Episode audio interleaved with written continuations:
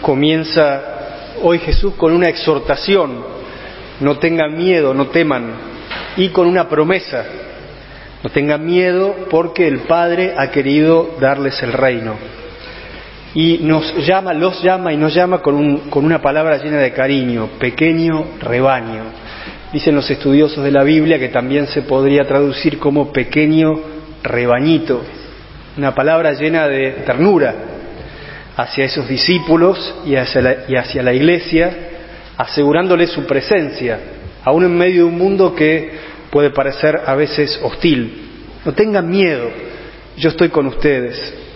Y estas palabras cariñosas son muy importantes también porque de cara a lo que va a decir a continuación, vendan sus bienes, denlos como limosnas, acumulen un tesoro en el cielo, donde no hay ladrón ni polilla.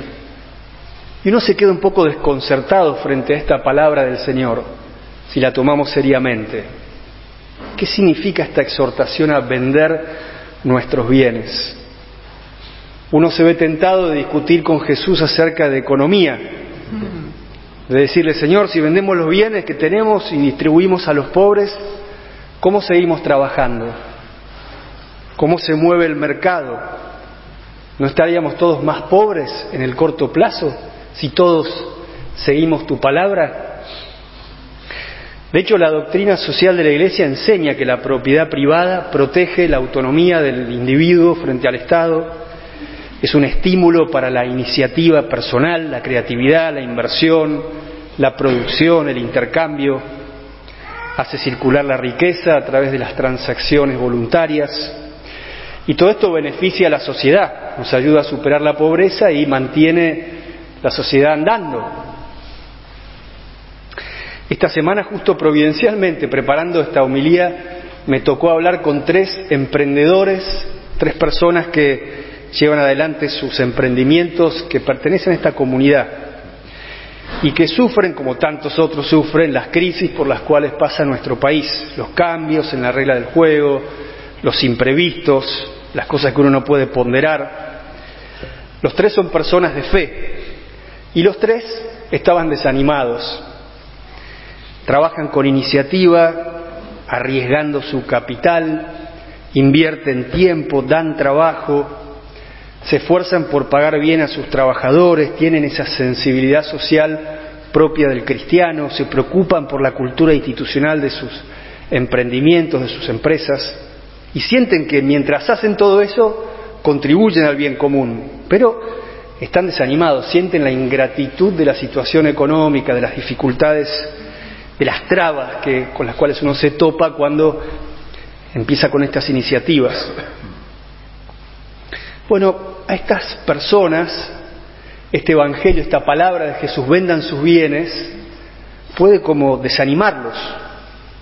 Porque de hecho, vender los bienes, distribuir, pagar las deudas, quedarse con lo necesario para vivir, parece ser una opción más fácil que seguir emprendiendo, que seguir arriesgando, que seguir empujando para que el barco siga andando, da más ganas de hundirlo. Sin embargo, Jesús no está hablando de economía o de política, menos. No está proponiendo que el Estado tiene que confiscar los bienes y distribuirlos. Tampoco está hablando contra los empresarios, sino que está apelando a la libertad de los cristianos, está hablando al corazón de sus discípulos, está hablando a la conciencia de cada uno. Y Él no dice vendan todos sus bienes, sino que está invitando fuertemente a la generosidad. Acumulen tesoros en el cielo, dice él, y no en la tierra, porque donde está tu tesoro está tu corazón. Me acuerdo cuando terminé el colegio estudié un año de administración de empresas y me fue tan mal que decidí cambiar. ¿no? Pero recuerdo un profesor que nos decía en la UCA, ¿cuál es la motivación de todo empresario? La riqueza. Me quedó grabado acá, ¿no? ¿Será verdad? No ciertamente estas personas que hablaron conmigo, por lo menos no la motivación principal. Ellos ven su trabajo como una misión, como una llamada cuidar de esa pequeña Grey que está a su cargo. Por eso el Señor nos dice, ¿dónde está tu tesoro? ¿Dónde están tus motivaciones? ¿Por qué es aquello que te mueve, qué es aquello que te mueve a levantarte cada mañana? ¿A dónde va tu mente? ¿A dónde va tu corazón cuando lo dejas tranquilos? ¿Cuáles son tus preocupaciones? ¿Dónde está tu tesoro? Es una llamada a ese centro del corazón de cada uno de nosotros.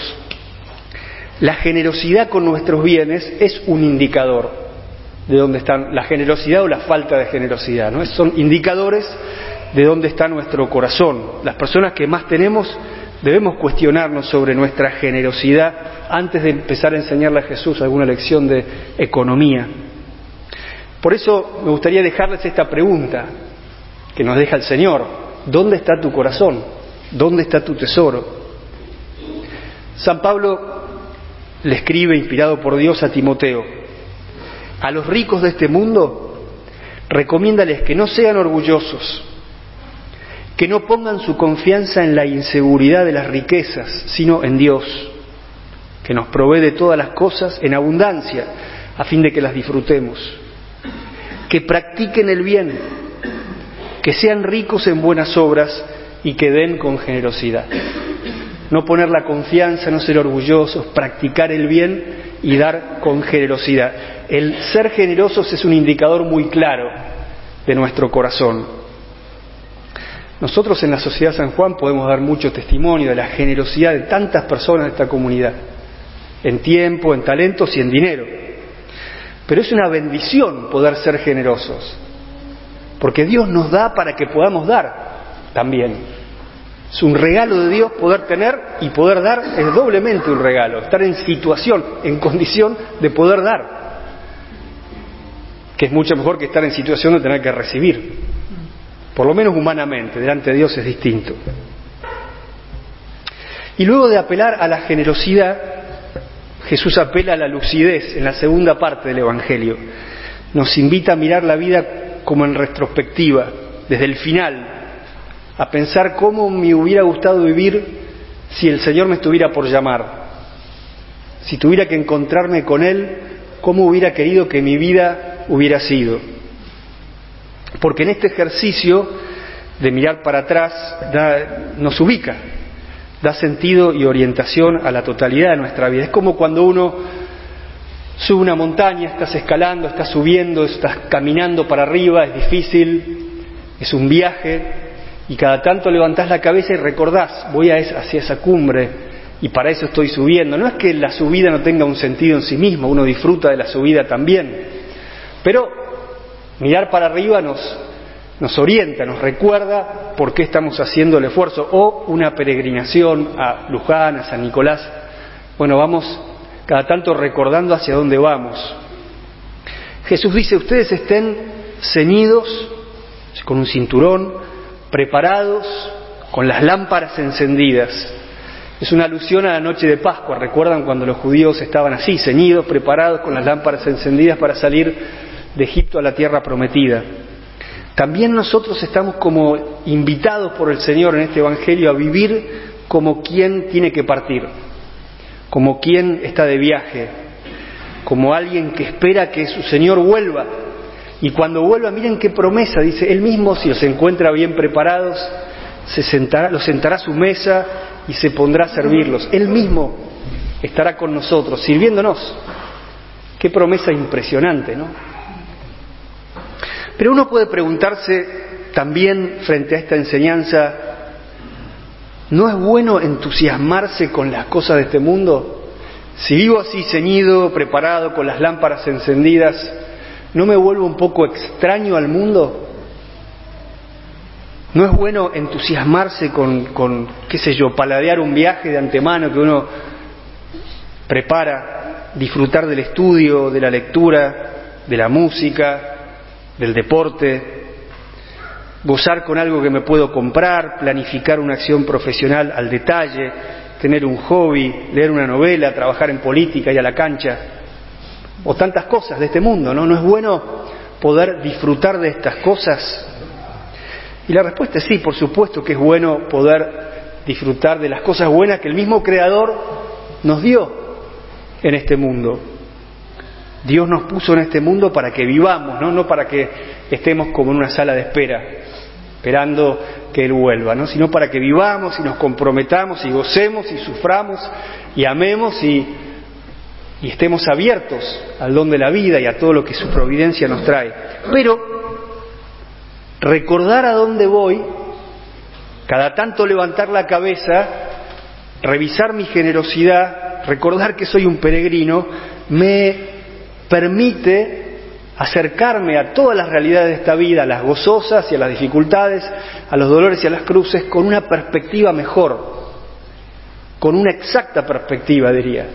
Es más, me animaría a decir que nos permite gozarlas más, porque nos purifica de falsas expectativas. Nos da un corazón libre, un corazón de hijos y de hijas que no pretenden aferrarse sino que las toman como vienen y las dejan ir como se van. Una de estas personas que les contaba, que habló conmigo esta semana, me decía que pasó por todas, ¿no? Por picos y valles en su, en su emprendimiento, ¿no? Por momentos de éxito y de fracaso. Me decía, ahora padre puedo decir que amo a Dios con todo mi corazón. Me edificó.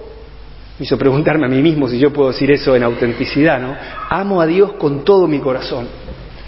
Luego de pasar por estas purificaciones, éxitos y fracasos y de aprender a ubicarme frente a eso con un corazón de peregrino, puedo decir que lo amo con todo mi corazón. Y es un hombre muy generoso, muy generoso en su tiempo, en su talento y en su dinero. Y una pregunta más nos podemos hacer. Esto de vender los bienes, volvemos para atrás, ¿no? ¿Es para los sacerdotes, los monjes, las religiosas, o también para, para ustedes, para los laicos? Es una pregunta que Pedro se hace, porque él le dice a Jesús, Maestro, ¿dices esto para nosotros o para todos? Porque ellos sí habían vendido sus bienes y lo habían seguido, pero estaban los discípulos, los 72 y la multitud. Y Jesús les contesta, no directamente como suele hacer él, sino con la última parábola, la del servidor fiel y prudente. Lo que se nos pide, en definitiva, es que administremos con fidelidad y con prudencia los bienes que hemos recibido, los talentos, los dones, las posibilidades que hemos recibido. En definitiva, en esta parábola, ¿se acuerdan? Está el administrador fiel y prudente que el Señor encuentra a su llegada, o está el otro, el que es imprudente y se dedica a, golpear y a, y emborracharse. Estos dos administradores representan como dos posturas eh, frente a la vida y frente a Dios y frente a los bienes. Y nosotros estamos siempre acercándonos hacia una postura o hacia otra, caminando hacia una postura o hacia otra. Quizás no nos identificamos ni con el uno ni con el otro completamente, pero hacia allá vamos o hacia allá. Uno vive en vigilancia, en atención al Señor que vuelve, rectifica su corazón, sus intenciones, purifica sus motivaciones, trata de desapegarse, vive la caridad, es generoso, se pone al servicio, se pone en atención a la misión, vuelve a apuntar al norte, resetea el GPS y recuerda hacia dónde va. Y para eso está la misa de los domingos, la palabra del día, los sacramentos, el rosario, los retiros, todos los instrumentos que Dios nos da, los medios para justamente recordar y sostenernos así con con el cinturón puesto, las lámparas encendidas y la atención al Señor. Ese es uno. En definitiva, esta persona vive de la fe. Recuerdan esa segunda larga lectura que escuchamos, ¿no? La fe es la garantía de los bienes que se esperan, la firme certeza de las cosas que no se ven. Es una persona que está traspasada por una visión que nace y está arraigada en la fe. Y así vive o intenta vivir. La segunda postura es el que se entrega a este mundo, simbolizado en el servidor que se dedica a comer, beber, emborracharse, golpear a los servidores, violencia, gula, promiscuidad, excesos, se embota, pierde la vigilancia, se le configura el GPS totalmente y comienza a vivir para sí mismo. Jesús dice, ustedes están en el mundo, pero no son del mundo. Y esa es la tensión del cristiano, estar en el mundo sin ser del mundo. Bueno, termina el Evangelio y termino yo con una llamada a la responsabilidad. Se te dio mucho, pienso que se nos dio mucho y se te va a pedir también mucho. Al que se le dio más, se le pide más. Es decir, no podemos vivir como si no hubiéramos recibido, como si no hubiéramos visto, como si no tuviéramos el don de la fe. Es una responsabilidad. De cómo respondamos nosotros depende no solamente nuestra vida, sino también la vida de otros alrededor. Una luz que se nos dio para que brille en lo alto.